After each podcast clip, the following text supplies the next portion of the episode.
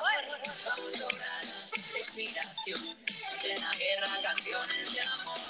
Construyendo siempre desde abajo. Viva el perreo y parte al trabajo. Vamos a inspiración.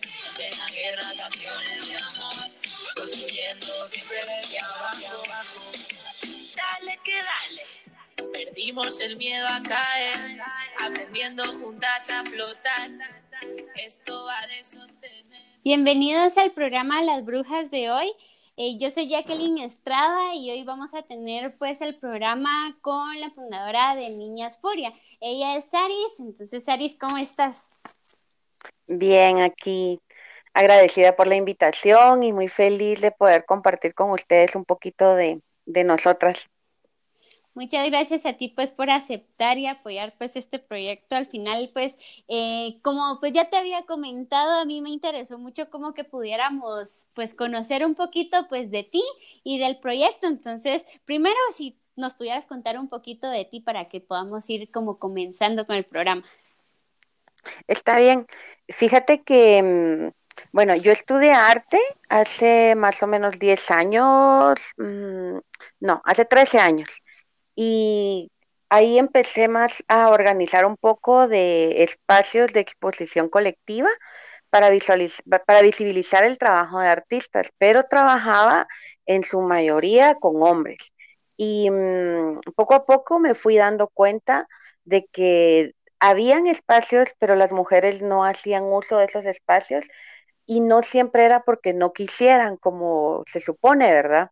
De que, ay, no estás ahí porque no quieres, o si quisieras estar ahí, pues lucharías por estarlo, pero a veces también se lucha por otros estigmas que hay ya mm, establecidos, como por ejemplo que, que si entras a la escena es porque eres la novia de un artista o porque tu papá era artista, o sea, siempre le dan el crédito de tu trabajo a alguien más.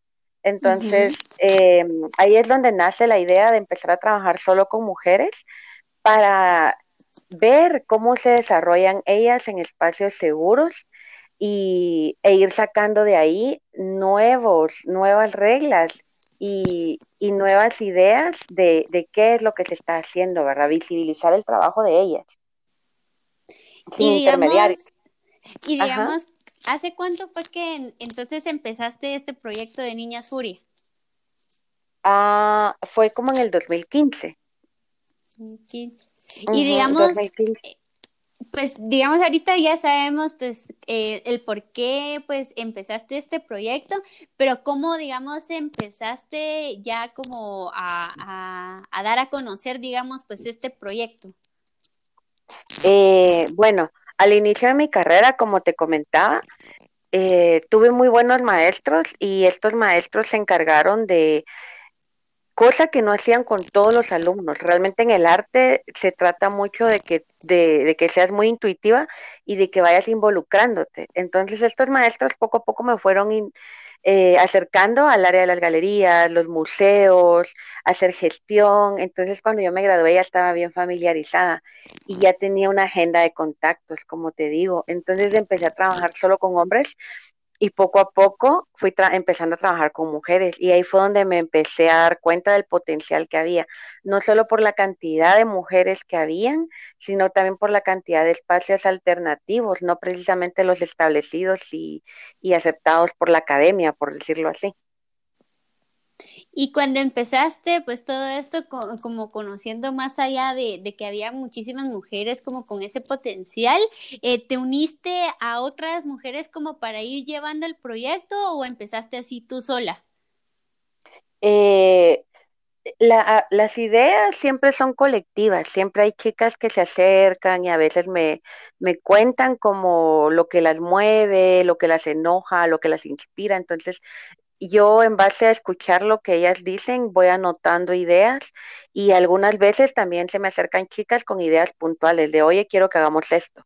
Y, mm, ya se trata de ir consiguiendo los fondos o de ir coordinando a las chicas para ser autogestivas. Em, con los años se fueron sumando más mujeres. Y al segundo año de Niñas Furias se sumó Karin, que es una compañera de Quetzaltenango, y me dijo, mira, quiero que hagamos Niñas Furia en Quetzaltenango. Entonces ella se encargó de organizarlo em, y de montar el evento allá. Luego, el año pasado, eh, más chicas empezaron como, bueno, nosotras queremos hacer un festival.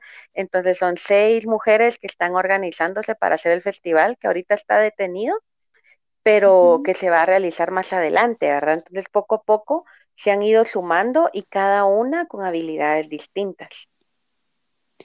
¿Y como cuántas mujeres crees que están como activas ahorita en Niñas Furia? Mm, mira, depende. Nosotras tenemos una agenda de contactos de artistas, eh, de mujeres artistas, y esta agenda tiene alrededor de 150 contactos, pero varía del tipo de convocatorias que nosotras hacemos. Hay convocatorias en las que aplican 10 mujeres y hay convocatorias en las que aplican 80 mujeres.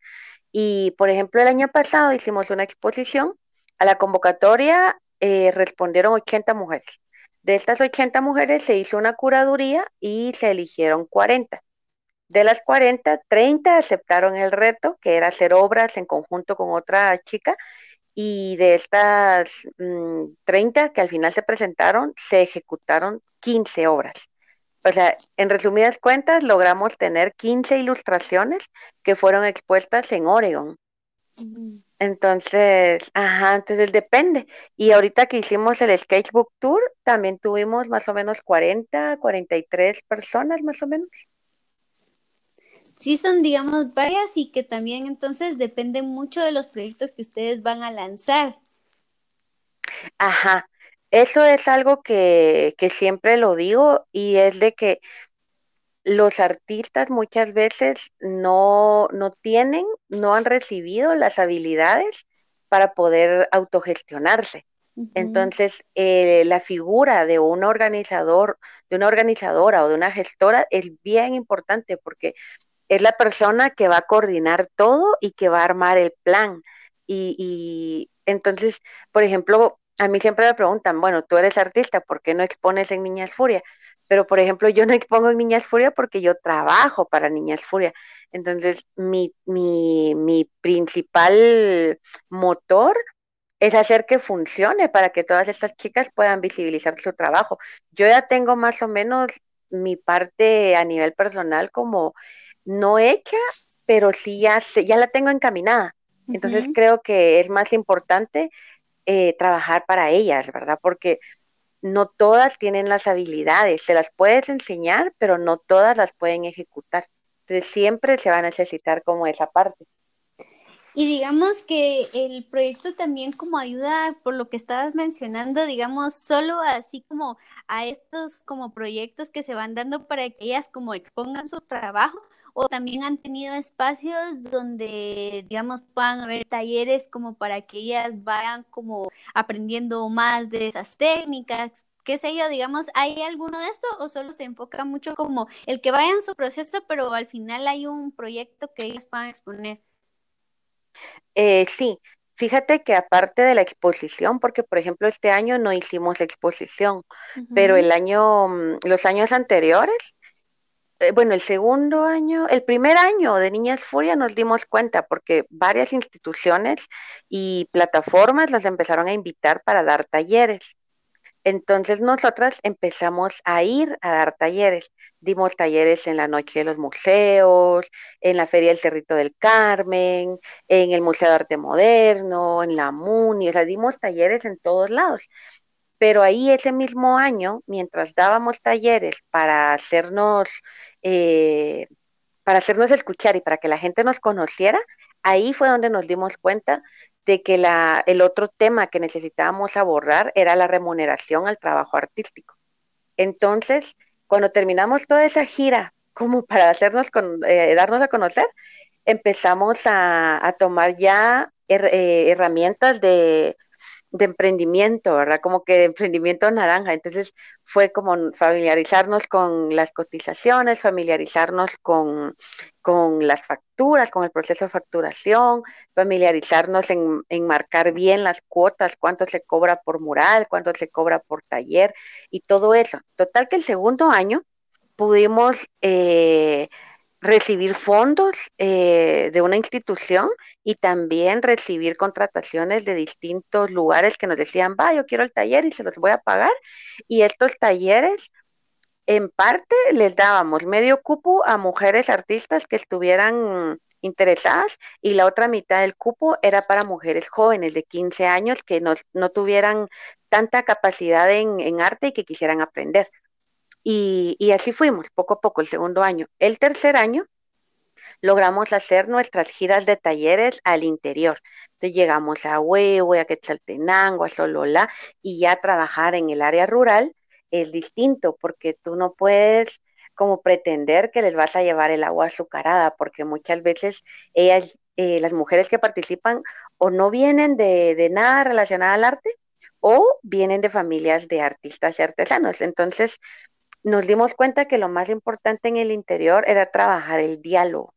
Y, así ha ido evolucionando poco a poco la metodología que llevamos, pero sí compartir el espacio de los talleres es nuestra parte favorita y es la parte que ahorita está detenida, ¿verdad? Porque no podemos reunirnos.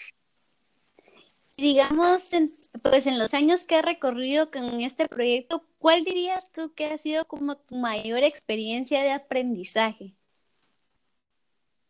La mayor experiencia de aprendizaje. Em, uy, uy, uy, qué difícil. o algo que te haya eh, marcado mucho, digamos, que tú digas, esto me marcó y empecé a hacer tal y tal cosa, ¿verdad? Ajá. Fíjate que a mí la, quizás la experiencia no tan de aprendizaje, sino que como tú me indicas, la experiencia que me marcó fue en Quetzaltenango el año pasado, porque eh, la gira de talleres del año pasado estaba enfocada en visibilizar el trabajo de líderes comunitarias. Entonces invitamos a unas líderes comunitarias de Totonicapán que fueron a dar los talleres a Quetzaltenango y ellas abrieron unos espacios de diálogo bastante impresionantes y, que de autoexploración e introspección. Entonces, ver eh, una semana, en una semana de talleres, ver cómo las mujeres que asistieron, que como te digo, de profesiones bien variadas, de realidades bien variadas, edades y estratos sociales, de verdad que se crea un conjunto bien, bien variado. Em, ellas nos contaban todas sus realidades y era bastante duro conocer la historia que hay detrás de cada una y llevar estos procesos de sanación dentro de nuestros talleres. Como te digo, al final no era un taller de aprender a dibujar o aprender a pintar, sino que era un taller más psicológico y de autoayuda.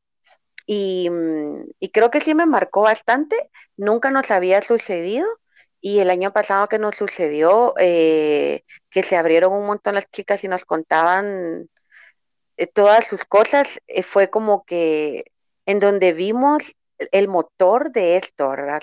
lo, lo, lo enriquecedor que es esto para la vida de estas mujeres, que es un minuto de su vida, literal, lo que pasan con nosotras, pero ese minuto les da las herramientas para poder seguir ampliando más y más y más, ¿verdad? Y digamos que después de que tú haces pues estos proyectos o que pues van, ¿verdad? A, implementar estos proyectos, ¿hay algún tipo como de, también como de seguimiento o es, digamos, eh, bueno, primero mejor te pregunto, para cuando hacen ustedes estos proyectos, hacen como esta convocatoria que me contás, ¿verdad? ¿Hay algún requisito para poderse apuntar a ciertos talleres y cómo los van eligiendo. Y por último, también preguntarte si después del proyecto, digamos, dan seguimiento o lo dejan hasta ahí. Fíjate que en el caso de, de Quetzaltenango, que es donde tenemos a Karin, ella les da seguimiento en, por lo general a las mujeres que se dedican al arte. Eh, escritoras, pintoras, a todas las mujeres que están relacionadas al arte, ella les da el seguimiento. Eh, tienen un club de dibujo de la mano de Ciudad de la Imaginación, tienen también otros espacios en donde van a hacer talleres y crean ellas ya de manera individual e independiente. Y con las mujeres que no pertenecen al sector artístico, usualmente son mujeres que están en otros proyectos, como por ejemplo este año tuvimos a varias de 32 volcanes que es una plataforma que entrega servicios de salud a comunidades. Entonces, ellos son los que le dan el seguimiento. Y algunas otras veces, cuando hay mujeres que se inscriben y que no, no tienen relación alguna ni con las instituciones ni con las personas, a partir del taller se empiezan a adherir a estos grupos o a estas plataformas. Entonces, al final el seguimiento es más de a nivel organización comunitaria no es tanto de que nosotros les vamos a enviar un correo cada 30 días para ver cómo están, ¿verdad?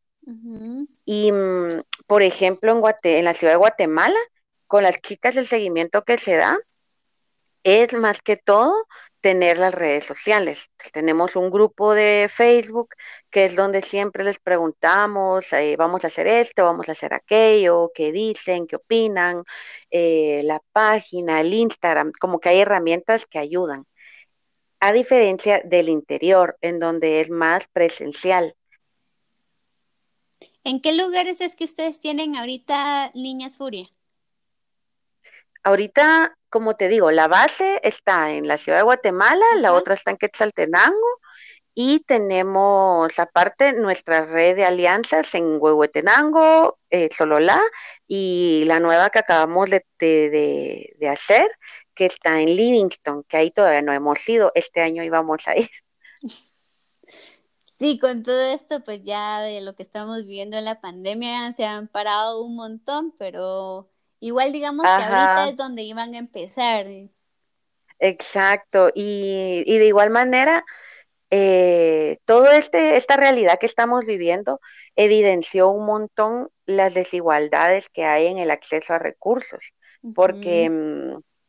Por ejemplo, nosotras los talleres que teníamos que hacer en marzo, no los hemos podido hacer y decidimos no hacerlos eh, por ninguna plataforma electrónica porque muchas de las chicas con las que trabajamos en Occidente no tienen buena conexión, no tienen unos eh, dispositivos que les permitan acceder. Entonces, al final era algo muy injusto y preferimos congelarlo todo y esperar hasta que ya pueda ser presencial todo esto, así sea el otro año.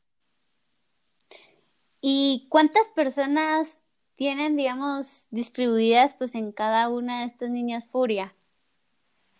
Que digamos que se eh, encargan de cada una. Ah, de, eh, fíjate que, bueno, la forma en que nosotras estamos distribuidas es bastante vertical a comparación de muchas colectivas que son horizontales nosotros sí somos como una pirámide, entonces eh, usualmente las gestiones en la mayoría de Niñas Furia las hago yo sola y las hago también de la mano con Karin, que es mi compañera de Quetzaltenango, y también se suma Ingrid, Ingrid Galvez, que es nuestra asesora de proyectos, entonces ella nos ayuda a gestionar fondos. Luego están las chicas del festival, que, son seis, como te digo, un grupo de diseñadoras, la organizadora, la curadora de la imagen, la chica de medios, entonces ya con ellas seis y nosotras tres ya somos nueve. Luego en la siguiente capa están las demás chicas que son profesionales en, distintas áreas, que ellas son las que nos ayudan a ejecutar talleres como más comerciales, digámoslo así, para recaudar fondos. Entonces, por ejemplo, está Amanda Zamayoa, que ella hace rap, que ella nos ha ayudado, por ejemplo, el año pasado dio bastantes talleres y también donó parte de la paga de esos talleres para el Festival de Niñas Furia. Está Renata Fagioli, que también nos ayuda a hacer murales. Cuando alguien nos pide un mural, ella los hace y siempre dona parte de, deja parte de la ganancia del mural para poder seguir enriqueciendo todos nuestros procesos, ¿verdad? Y luego en la, en la siguiente capa están todas las artistas que como te digo, ellas, la función de ellas nada más es crear. O sea, no tratamos de no heredarles ninguna preocupación de, ay, tienen que ir a montar el evento, tienen que ir a, enviar cartas, tienen que hacer esto, tienen que hacer una declaración en la SAT, nada, ¿verdad? O sea, ellas lo único que tienen que hacer es crear y las invitamos cuando ya tenemos todo montado, todo el evento montado, se les invita y lleguen, apliquen, pinten, hagan, deshagan Ajá. Buenísimo, sí, ya digamos, al final son varias y que ya tienen como estructurado qué hace cada una.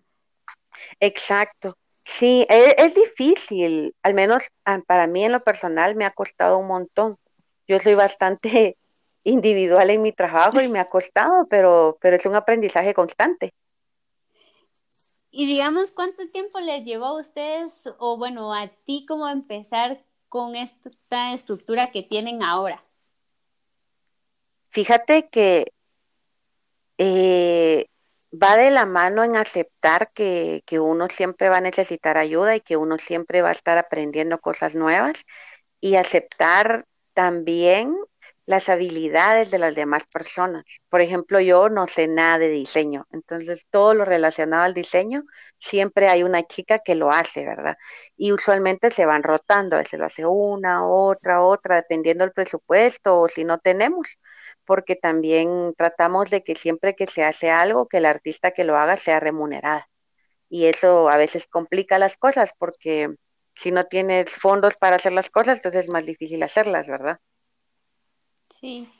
Y en el tiempo que ustedes llevan, eh, digamos, ¿cuántos proyectos han hecho? ¿Tienen algún total así como contado de los proyectos que han hecho? Sí, tenemos, eh, bueno, durante, como te digo, durante cuatro años hicimos la gira de Corazón al Muro, que es la gira de talleres anual que hacemos, que se va Huehuetenango, Sololá, Quetzaltenango, Ciudad de Guatemala. Y este año la gira la íbamos a expandir a Livingston porque es nuestro quinto año. Entonces está detenida. Eh, aparte de eso, tuvimos tres exposiciones anuales en las que eh, básicamente era exponer los trabajos de las artistas en galerías y mm, tuvimos también eh, el honor de tener el espacio del Museo de Arte Moderno para exponer los trabajos de los alumnos que se hicieron en la gira de talleres del año pasado. Eh, y luego también hicimos una exposición en Oregon, que era una exposición de, las ilustraciones que se hicieron y también ellos eh, querían hacer intervenciones en calle, pero como no podían, montaron un proyector en un carro y se fueron a proyectar las ilustraciones de nosotras a fachadas de edificios. Entonces fue como ya nos mandaron la documentación de la obra. Entonces, como abrirle todas esas oportunidades a las chicas, que a veces si uno se mueve sola es más difícil conseguirlas, ¿verdad? Y ahorita, pues yo te pregunto, pues también en lo que llevan y los aprendizajes, en aprendizajes constantes que me mencionabas, ¿cuáles serían los sueños y metas a largo plazo de las niñas Furia? Fíjate que los sueños y las metas van cambiando, van cambiando alrededor de los años. Yo recuerdo que hace dos años aproximadamente fui a visitar algunas academias de arte eh, en otro país y ahí me nació como la idea de, ay, quisiera tener un estudio enorme con un montón de mesas de trabajo y que todas mis amigas puedan llegar y hacer uso de esos espacios y que fuera gratuito. O sea, yo soñaba con eso. Luego, este año, la semana pasada, estuve hablando con un compañero eh, que ve mucho lo de los medios digitales y la virtualidad, y, estábamos soñando los dos despiertos de, ay, y si hubiera una galería virtual, y también que tuviera una tienda, y que las artistas pudieran usar la plataforma para generar ingresos. Entonces, como que cada, cada cosa que sucede en la vida nos va cambiando, ¿verdad? Y ahorita, pues, mira, el sueño, como el más cercano que hay, número uno, es ejecutar un proyecto que tenemos de profesionalización artística, que es un proyecto de 12 meses, que es como una escuelita de negocios, pero para artistas, ¿verdad? Entonces, no tenemos los fondos, pero ya tenemos todo el pensum, los contactos de quién lo daría, todo. Entonces, estamos como buscando esos fondos y es como lo más próximo que yo llamaría un sueño, ¿verdad? Porque para reactivar la economía también es necesario capacitar y darle las herramientas que ellas necesitan. Sí, eso es bastante importante. Bueno, digamos que cabal yo pues Sí, también comprendo pues estos sueños cambiantes y que al final pues es como van sucediendo y vas teniendo como la oportunidad de estar viendo, ¿verdad? Y digamos pues yo también te quería preguntar, eh, si, por ejemplo, eh, hay alguien que se quisiera unir a Niñas Furia, pero no necesariamente así como, bueno, como artista cuando hay algún taller o, algo así, digamos que ella quisiera como aportar, se me ocurre a mí como a la ayuda de recaudar fondos o cosas así, eh, si tienen disponibles ustedes como como que dejar entrar así como a integrantes o realmente solo es como para artistas que vayan a hacer algún taller o cosas así? Fíjate que las plataformas a mí siempre me ha gustado tenerlas abiertas. Eh, no es como un club en el que hay una membresía y ya eres parte, o si llegas a tomar té con nosotros a todas las reuniones ya eres parte, no, ¿verdad? Sino que las artistas pueden estar adheridas a las redes de contactos que ya tenemos, tanto de correo, de grupo de Facebook, de Instagram, y estar atentas a las convocatorias, porque siempre hay convocatorias abiertas, entonces como de convocatoria abierta para recibir un taller, convocatoria abierta para exponer tu obra, convocatoria abierta para hacer esto, entonces siempre van a haber convocatorias.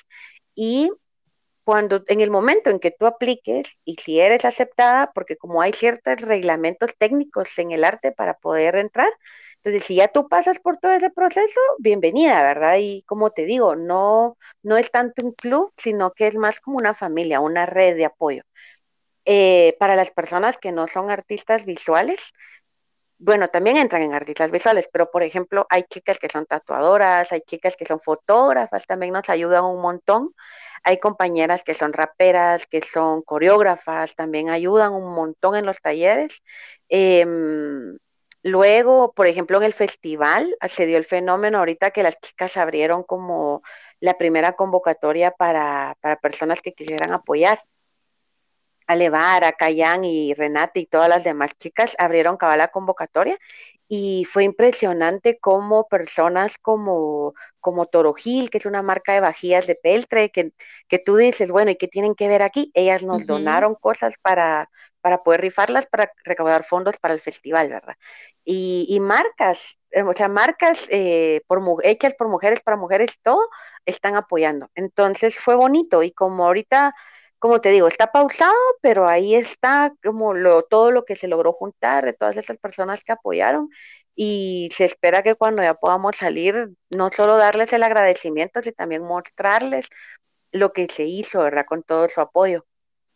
Entonces, pues nuestros brazos siempre van a estar abiertos y, y, y también esperando poder dar también, ¿verdad? Darle a las artistas, como te digo, compartir con ellas.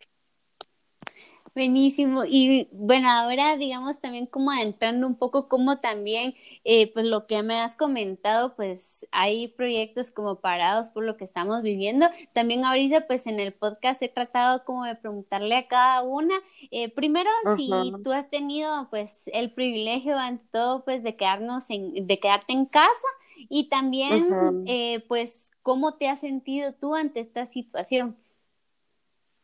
Fíjate que he tenido el privilegio de estar en casa y el privilegio de, tener un trabajo que puedo ejecutar a distancia.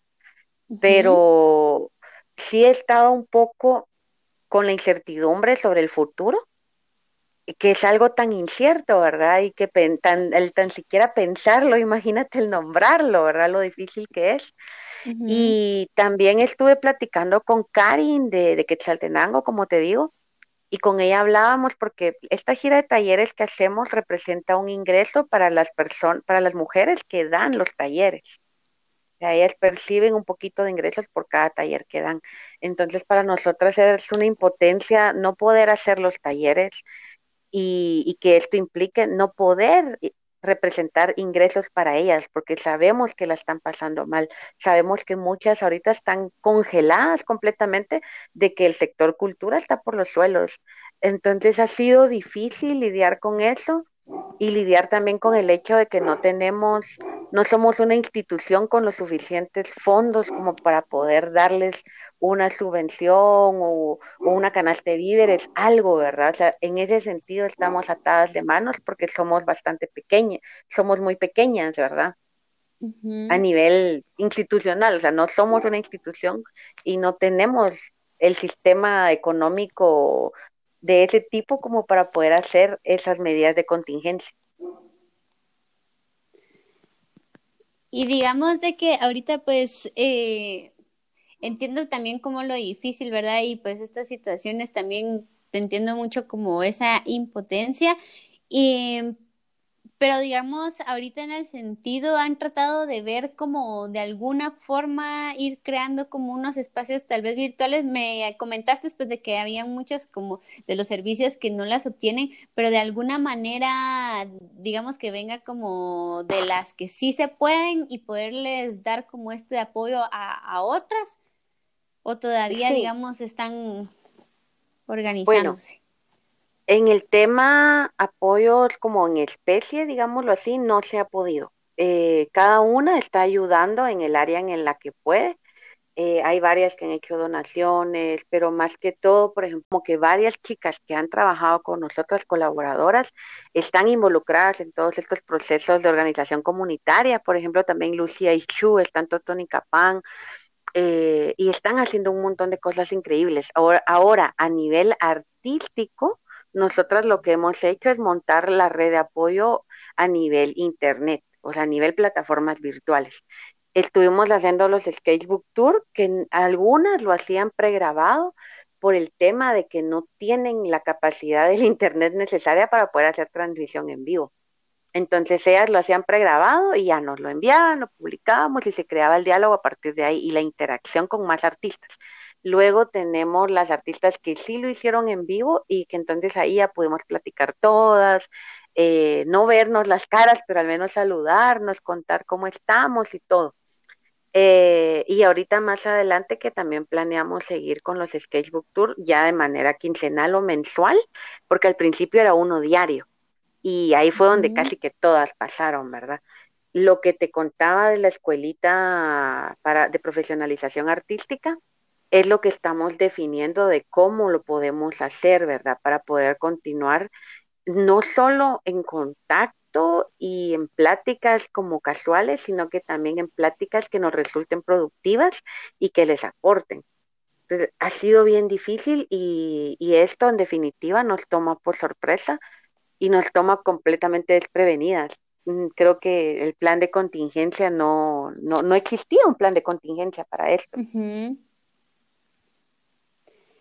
Y digamos que pues a lo largo que llevas pues con esto de Niñas Furia y pues ahí sí de que conociendo tanta diversidad de mujeres y con tanto potencial, ¿cómo crees tú o cómo te has sentido estar como rodeada de tantas mujeres con este talento? ¿Qué también has aprendido con los años?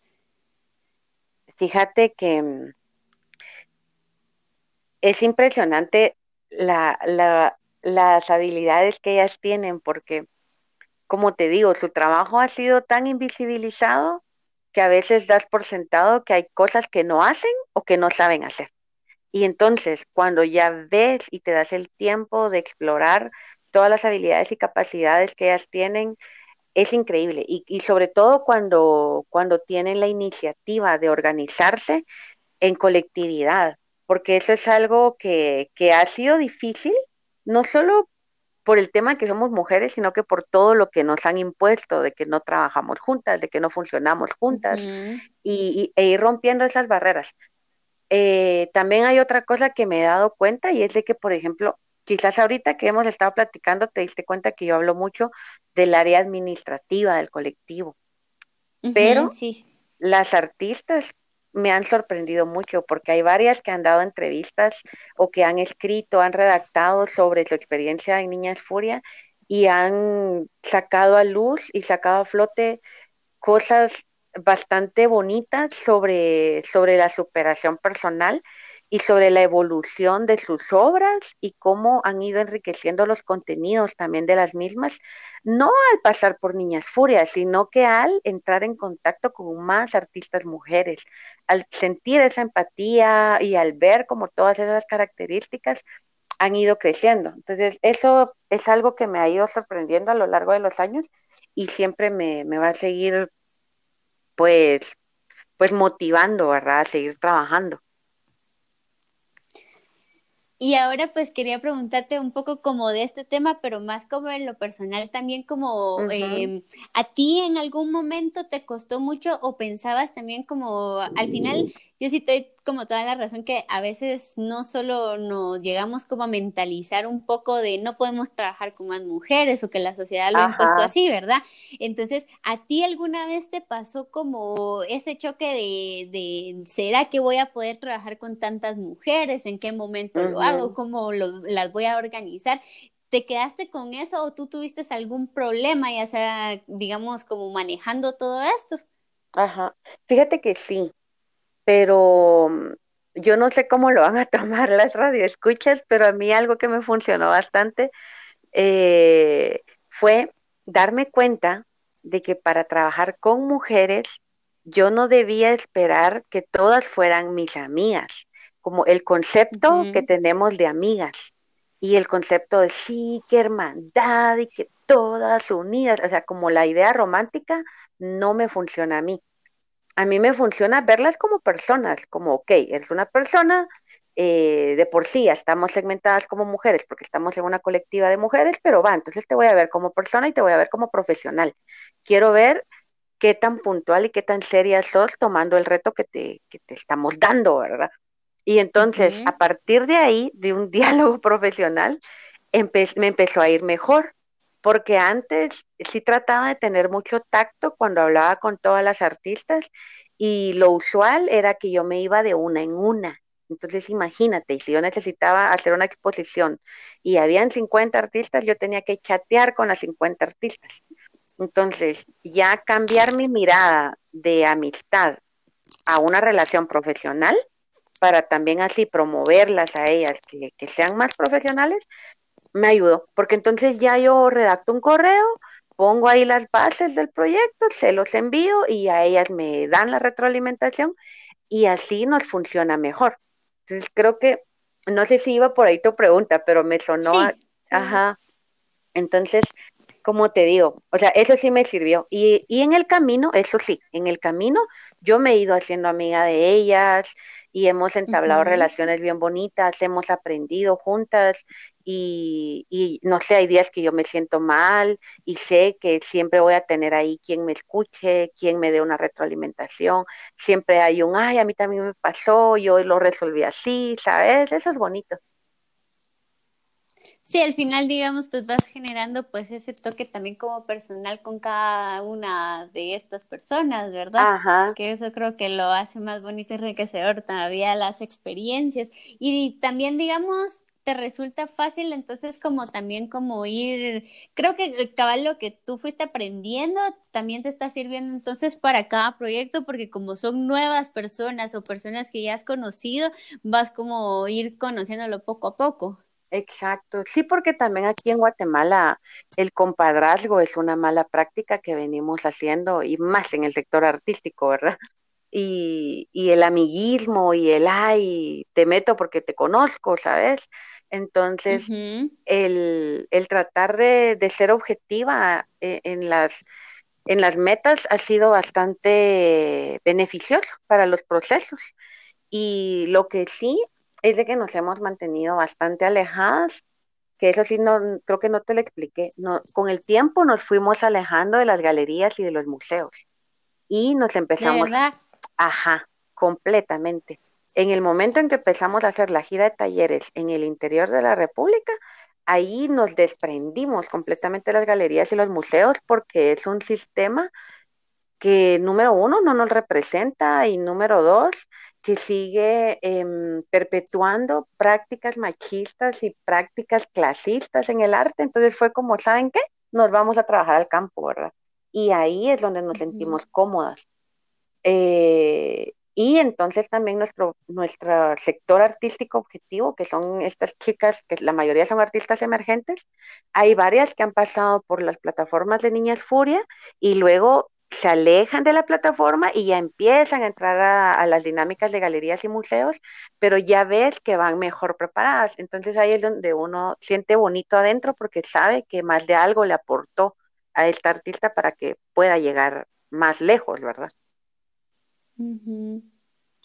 Buenísimo. La verdad es de que, pues, te agradezco un montón por el compartirnos, pues, al final, pues, a grandes rasgos o en general lo que es el proyecto de Niñas Furia, porque estoy segura de que, pues, con cada proyecto, experiencia que vas adquiriendo y en el camino, pues, que van surgiendo también, pues, son cosas como nuevas, pero entonces quería darte a ti, pues, no solo las gracias, sino que también como darte un espacio a ti para que, no sé, nos puedas decir, pues, algún consejo para las que quieran, pues, ya sea unirse cuando, pues, en el momento que ya todo, digamos, que regrese a la normalidad, pero consejo, algo que nos querrás decir a las chicas que se quieran unir, qué sé yo, y que nos puedas dar también como tus redes para que te puedan estar siguiendo para más información. Ay, muchas gracias. Pues mira, pues nada, yo te doy las gracias por haberme invitado y el espacio para también para ser escuchada y espero que hayan chicas que estén familiarizadas con los términos que utilicé y que estén familiarizadas con el sector artístico y a, a las que les funcione también esta información que di, ¿verdad? Nosotras siempre estamos motivando a las artistas que están en nuestras redes de contactos de por favor aprendan a hacer cotizaciones, por favor no regalen su trabajo, porque como te digo, uno de los pilares ha sido no solo visibilizar el trabajo de las mujeres, sino que también profesionalizarlas y ayudarlas a que, a que esto sea un sueño hecho realidad y, y no un hobby como en plan burla, como a veces también te lo ponen, ¿verdad? Eh, Renata Fagioli es una artista que me inspira bastante y que trabaja también con nosotras y colabora mucho con Niñas Furia. Ella lo que hace es de que todos los días pinta, todos los días dibuja y todos los días la ves publicando sus procesos creativos en redes sociales y esto la ha ayudado increíblemente a, a profesionalizarse y a mejorar sus habilidades. Entonces yo creo que uno de los consejos que les puedo dar es ese. Trabajen, sean disciplinadas con, con, la técnica que hacen. El arte se trata de disciplina y de práctica. Y número tres, que visibilicen su obra, porque realmente si uno guarda la obra debajo del colchón o detrás de ahí del mueble, eh, nadie la va a ver y nadie te va a conocer y entonces luego no podemos venir a decir, ay, es que soy artista y nadie me invita y soy artista y nadie me aplaude, pero también uno se tiene que, dar un poquito de amor y, visibilizarlo, ¿verdad? Buenísimo, gracias. La verdad es que son muy buenos consejos para también que, como decís tú, como que muchas artistas que me imagino que hay demasiadas también todavía no se han conocido, pues todo el potencial que tienen, ¿verdad? Exacto. Sí, hace poco conocí a una artista de, de Puerto Barrios y es muy famosa en España, es ilustradora infantil. Y aquí en Guatemala, al menos, por ejemplo, ajá, y por ejemplo, yo nunca había escuchado de ella, y entonces me asombró bastante. Yasmín Villagrán se llama. Ajá. Para buscarla. Es increíble. Yo tampoco la escucha. Ajá, es increíble. Y el día que hizo su sketchbook tour fue como, wow. Sí. La verdad es de que me gusta muchísimo pues este proyecto que están haciendo y al final a las personas y mujeres que llega, realmente seguro es muy, muy importante, digamos, no solo como en su vida, sino que también para formar pues una carrera, ¿verdad? Y de que se atrevan al final, pues eso es. Y como tú decís también, al final creo que a veces uno por miedo y el qué dirán o, por cómo nos tratan a nosotras o nos ven como mujeres que no podemos hacer estas cosas, creo que es bastante importante como el sentirse acompañadas y les están dando como un paso de atrévanse, háganlo. Exacto, sí, sin miedo completamente y sin pena sobre todo, porque muchas veces el guatemalteco, por ejemplo, por pena a veces no cobra o por pena eh, desvaloriza su trabajo. Entonces, ver que otras chicas a quienes admiramos lo están haciendo nos inspira y nos hace sentir más confiadas. Sí, Eso es muy cierto. y bueno, pues igual, como te digo, si escuchas hablar a las chicas que, que colaboran con nosotras, a las artistas que trabajan con nosotras, te van a dar una perspectiva bien distinta de Niñas Furia, porque ellas te hablan más desde los procesos creativos y desde lo romántico que son los procesos, ¿verdad? los talleres que hacemos y, y, todo lo bonito que se siente ahí. En cambio, lo mío es un poco más por el lado cuadrado de cómo se organiza. Ajá. Bueno, pero se me ocurre que también podríamos hacer otro podcast donde ellas puedan estar, que creo que sería muy bueno también escuchar ese punto de vista de todas ellas, que seguro es bastante, ¿verdad? Lo que significa para ellas. Sí, y eso es lo bonito y pues, pues bueno, no, no, no hemos terminado, ¿verdad? Estamos creciendo y esperamos seguir, seguir dando y dando y dando y aprendiendo también y llegando cada vez más lejos. Como te digo, ojalá que podamos llegar a Livingston ya ahorita en los meses que, después de todo esto. Ojalá que sí, pues les deseo la verdad lo mejor y pues si nos podrías dar también como tus redes para ir cerrando el espacio. Oh, es cierto. Eh, pues en Instagram y Facebook estamos como Niñas Furia. También tenemos un Flickr en donde guardamos todas las fotografías en, en, una buena definición, por si las quieren descargar, eh, que es Niñas Furia también, en todas las redes. Y la mía personal es Aristópolis en, Instagram y en Facebook, pues siempre Niñas Furia y ahí me encuentran. Buenísimo, ah, gracias, pues, perdón, se me olvidó. Y el festival el festival también tiene su propio Instagram, se llama Festival Matices, y también tiene su propio Facebook, que es Festival Matices.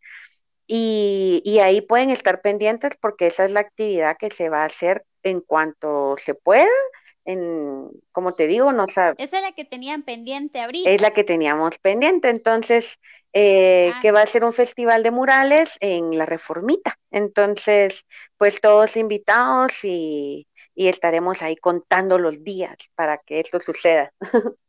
Que esto...